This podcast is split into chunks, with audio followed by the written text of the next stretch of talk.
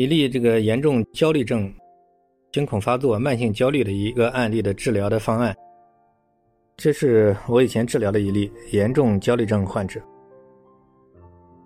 焦虑症一般都伴随这种失眠啊、惊恐发作，伴随着这种对身体的过度的在乎。他的解决方法呢？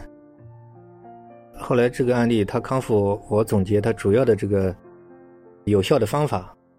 第一个就是要把他焦虑的根源，导致他焦虑的这些症状背后的根源，一定要给他一起慢慢的把它找出来，把主要的根源找到，然后综合设计各种方案把它破解了，这个是核心。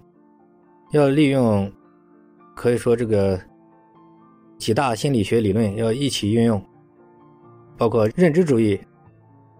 行为主义，包括心理分析，包括这种人本主义，几大心理流派要同时运用上，啊，然后设计有针对性的方案，把它攻击破解。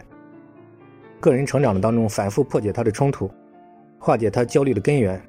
如果这一方面工作做得好的话，那么他的症状自然会恢复到正常范围。这是我的一个体会。还有一个体会呢，就是他在现实当中遇到的事情，方法不对啊，或什么要协助他破解。